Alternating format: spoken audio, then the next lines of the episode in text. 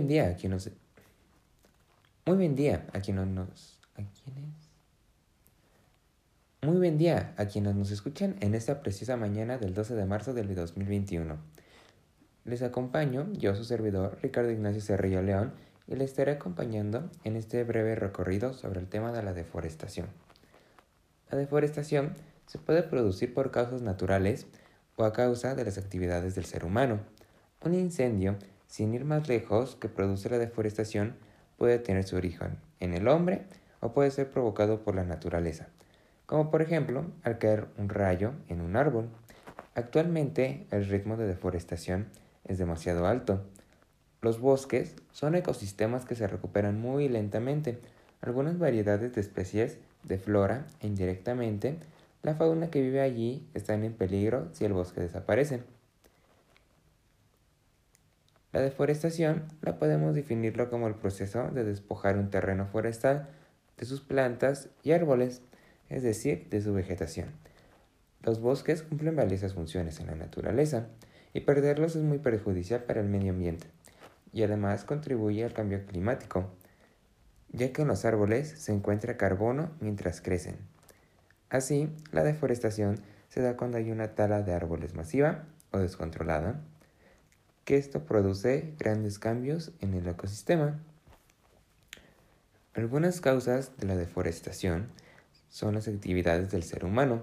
Estas son las principales causas de la deforestación y también es la causa más grave al ser evitable.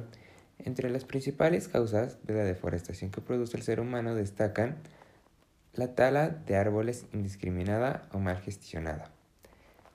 Millones de hectáreas se talan o queman para extraer madera y otros productos, o se queman para extraer la madera y otros productos para convertir los bosques en tierras de cultivo. Mayoritariamente, estas actividades se realizan en los países en desarrollo, más dependiente de la madera y sin un control adecuado sobre el suelo. No se trata de vivir sin madera o papel, ni mucho menos sin alimentos, pero los bosques han de gestionarse de manera sostenible. En ocasiones, los ganaderos arrasan miles de hectáreas de selva, como ocurre en Brasil y otros países para que el ganado se alimente durante uno o dos años. Después el suelo queda agotado tiene que trasladarse a otro lugar.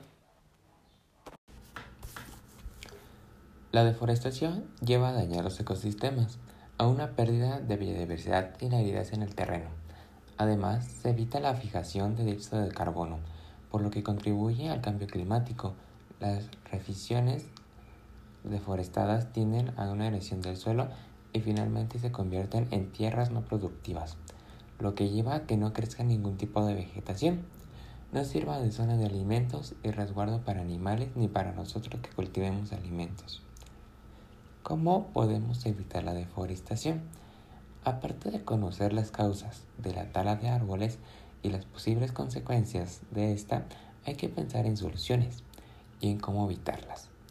El primer gran paso para evitar la deforestación, como en cualquier ámbito de vital importancia para el planeta, es llegar a un acuerdo global entre los gobiernos de todo el mundo. Se deben establecer medidas preventivas y también reparadoras del problema, pero en el ámbito personal también se pueden llevar a cabo ciertas acciones. No se puede eludir la responsabilidad personal en este problema. Ciertos gestos, por muy insignificantes que parezcan, pueden ayudar a atajar un problema. Por ejemplo, el reciclaje del papel. Por parte de la población obligatoria de las empresas productoras a no necesitar tanta materia prima.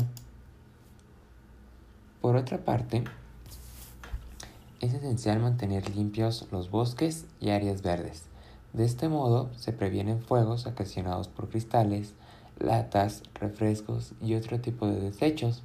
Por último, hay que mantenerse informados sobre las malas prácticas que llevan a cabo las empresas para boicotear, si es el caso, sus productos. Las grandes superficies de bosques y selvas dependen de un consumo responsable.